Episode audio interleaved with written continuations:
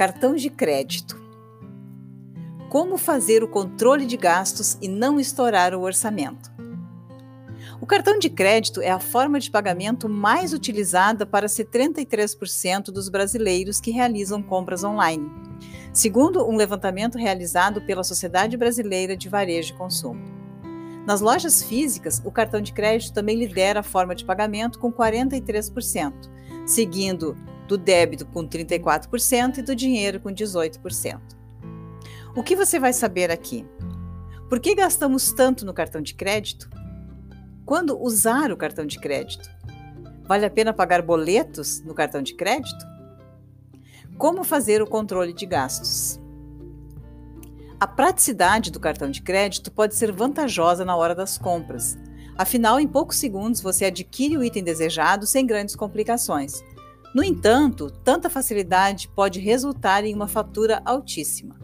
Muitas vezes você gasta sem perceber, pois não vê o dinheiro saindo da carteira, desestabilizar o orçamento e gerar uma grande dívida.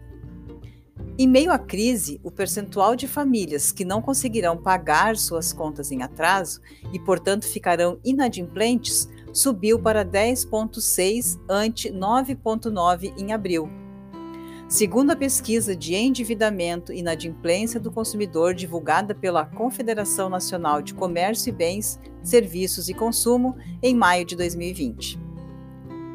Já entre os débitos em aberto, o cartão de crédito é o grande vilão das famílias e aparece em primeiro lugar como principal tipo de dívida para 76,7% dos brasileiros. Então, quando usar o cartão de crédito? Por conta de demissões, redução da jornada e salário, a crise impactou a renda das famílias. Portanto, antes de qualquer gasto, é fundamental entender a nova realidade financeira. As pessoas precisam entender qual o novo padrão de ganho. Temos mais de dois meses de isolamento e já dá para ter uma ideia de qual seria o novo modelo de receitas e despesas, porque não vamos mais ao cinema, não vamos mais jantar fora, não tem mais aquela festa de aniversário para comprar presentes, por exemplo. Em compensação, o supermercado e a conta da luz aumentaram. Então é importante compreender esse movimento. O orçamento, com as receitas e despesas, vai possibilitar planejar os gastos com o cartão de crédito, de acordo com a sua realidade financeira. Normalmente, as pessoas não têm um orçamento e, por isso, não têm uma referência para poder é, balizar, né, saber quanto pode gastar. Como o cartão de crédito é um gasto mais abstrato, porque não, poder, não percebemos o dinheiro saindo da conta, a propensão de gasto, além do que, pode ser bem maior. Para quem tem dificuldade em acompanhar o orçamento, é recomendado evitar o, usar o cartão de crédito. Utilize o dinheiro e deixe o cartão para uma situação emergencial, por exemplo. Quando a geladeira quebrar, quando você precisar de algo relacionado à saúde, por exemplo. Vale a pena pagar boletos no cartão de crédito? Você pode se perguntar. Alguns cartões de crédito oferecem a possibilidade de pagar contas de energia, água e telefone. Pode ser um recurso interessante para as pessoas que estão sem dinheiro e precisam ganhar tempo para quitar os seus boletos, mas é necessário conhecer as implicações dessa medida antes de utilizá-la. Um dos grandes problemas de pagar boletos com cartão de crédito é que, se você não tiver dinheiro para pagar a fatura cheia no mês seguinte, vai acumular um débito muito maior e com juros altíssimos.